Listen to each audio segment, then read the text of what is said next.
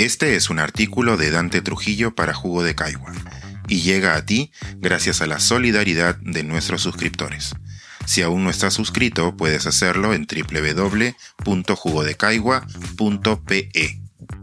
Hermanón Lobo. La vida exagerada de Ricardo Belmont. Una noche, hace 20 años, me subí a un ascensor cuando estaba por cerrarse, y ya adentro me di cuenta de que había alguien más ahí. Era Ricardo Belmont. Buenas noches, dije yo. Buenas noches, dijo él. Miraba al piso. Mis zapatillas parecían unos bistecs a medio masticar comparadas con las suyas, relucientes, como recién sacadas de su caja. Yo vivía en un piso 11, y por primera vez consideré que era un trayecto largo. Se me apareció un popurrí de momentos estelares de mi acompañante con fondo musical de Habla el Pueblo, cuando el elevador se detuvo de pronto con un traqueteo. Maldita sea. Por unos segundos de esos que parecen minutos tuve miedo. Mucho miedo. El ascensor solía atracarse, era casi normal. Pero igual me imaginé una especie de castigo divino. Algo muy malo tenía que estar pagando si me tocaba quedarme atrapado en una cajita oyendo perorar al Colorado. Entonces se apagó la luz. Y como todo siempre puede ir peor, en la oscuridad lo oí decir, a menos de un metro de distancia. Tranquilo, mi hermano, no pasa nada. Vas a ver cómo en unos... Estaba a punto de ponerme a gritar cuando, como quien vuelve de una pesadilla, se prendió el fluorescente. La máquina retomó el movimiento y corrí a refugiarme a mi departamento. Lo vi unas cuantas veces más por el edificio. Nos saludábamos de lejos, con un levantamiento de cejas. De alguna forma, esa brevísima experiencia, pensaba, me hermanaba con el hermano. He recordado esta miniatura horrífica cuando imaginé a Vladimir Serrón y a Guido Bellido subiendo por un ascensor mucho menos maltrecho al penthouse de Belmont el sábado pasado. No fue la primera vez, por cierto. A inicios de julio, Cerrón tuiteó una foto abrazando en esa misma azotea a quien sí parece hermanado. Escribió, Gran amigo, consejero, analítico y sobre todo sincero, una visita a la casa del hermanón Ricardo Belmont, agradecido por los buenos consejos.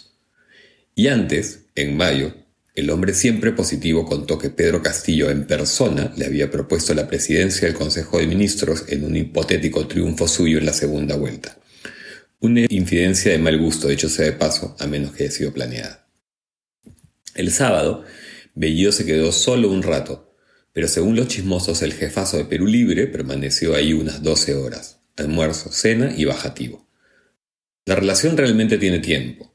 Belmont, recordemos, en una campaña aderezada de machismo y xenofobia, postuló a la alcaldía de Lima el 2018 por Perú Libertario, avatar previo del hoy partido oficialista.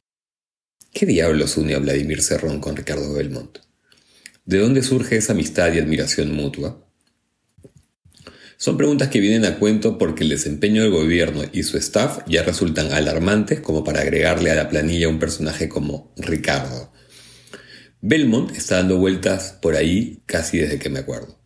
Voy a hacer un resumen sumarísimo de quién es para los jóvenes y los desmemoriados.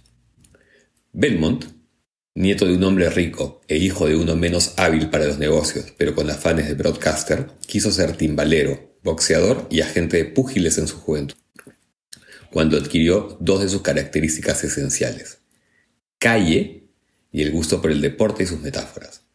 Hacia los 30 años se hizo de una radio chiquitita en el Callao y la leyenda cuenta que, a falta de locutores, él mismo chapó el micro, que pareciera no soltar desde entonces, y recibió de la sabiduría paterna la recomendación de trufar los hits de salsa y sus monólogos con perlas seleccionadas de los grandes pensadores.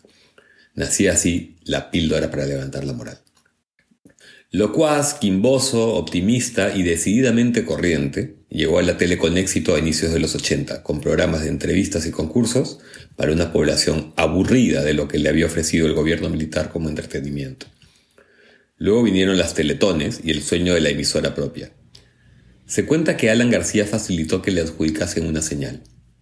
Pero como Belmont no tenía guita que cuesta un negocio como aquel, echó mano de un recurso del derecho mercantil la Sociedad de Accionariado Difundido. Con ese cuento, en sencillo, estafó a decenas de miles de peruanos que soñaron con ser, aunque sea un poquito, dueños de algo tan deslumbrante como un canal de televisión, aunque se llame RBC, como el verdadero propietario. Para la primera junta de accionistas, Belmont alquiló el Estadio Nacional. Siempre espabilado, con nula preparación para el cargo y más bien acaso sabiendo que come más y mejor quien corte el jamón, nuestro personaje decidió lanzarse a la alcaldía de Lima. No tenía partido, no tenía experiencia, no tenía nada más que labia, carisma, arrojo y ambición. Y la ciudadanía, desesperada por la hiperinflación, el terrorismo y la inseguridad del primer gobierno de García, se dijo que estaba harta de los políticos tradicionales. Nació entonces el primer outsider de nuestra política, el padre fundador de la estirpe de improvisados aventureros que han sido casi todos nuestros gobernantes desde entonces. Cito a Humberto Jara, que lo dice bien. Belmont procedió a instaurar en el quehacer político del país y en el ejercicio de un cargo público un estilo basado en la ordinariez, en el lenguaje simplón, en el uso de la picardía criolla, en el hábito de la improvisación y más aún en la ausencia de conceptos y propuestas sólidas, en suma, instituyó la banalización en la forma y en el fondo del quehacer político. Trajo también una de las consecuencias más dañinas para el Perú, la informalidad como estilo de trabajo y como fundamento de las decisiones del gobierno. Pocos meses después de su elección, asomó en el horizonte un casi desconocido ingeniero de la agraria que, aupado por el flamante desprecio de la clase política conocida, terminó ganando las elecciones de 1990. El resto sale en los libros de historia. Belmont fue un muy mal alcalde de Lima, pero como hizo algunas obras grandes, dicen que ahí se gana más, resultó reelegido. En 1995 postuló a la presidencia. En 2001 se presentó como candidato a vicepresidente de Fernando Olivera.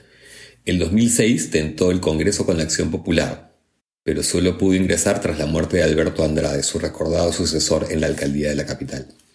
Después, en 2016, quiso ser presidente por el partido Siempre Unidos, pero declinó cuando su fundador, Felipe Castillo, insistió en incluir en la lista a Isaac Humala. Una paradoja con forma de montaña rusa, sobre todo si retomamos la nueva postulación a la alcaldía con Perú Libertario dos años después. Ahí está, el amigo analítico, el gran consejero. Belmont es un lunar de esos que preocupa a los médicos dentro de nuestra historia política. Además de su estilo inconfundible, sería recordado por una astucia que algunos llamarían pillería, por parir junto con la figura del outsider la del mal menor, cuando la gente prefirió votar por él ante la amenaza que significaba Cáceres Velázquez en 1992, por su banalidad y su verborragia incontenible, huera y facilona. Y dije sería porque con él nunca se sabe. Está viejo, pero mientras tenga quien lo escuche, parecerá vivificado y hoy lo escuchan atentamente quienes detentan el poder. No sé si le temo más a verlo participando activamente en el gobierno o a encontrármelo de nuevo en un ascensor. Este es un artículo de Dante Trujillo para Jugo de Caigua y llega a ti gracias a la solidaridad de nuestros suscriptores. Si aún no estás suscrito, puedes hacerlo en www.jugodecaigua.pe.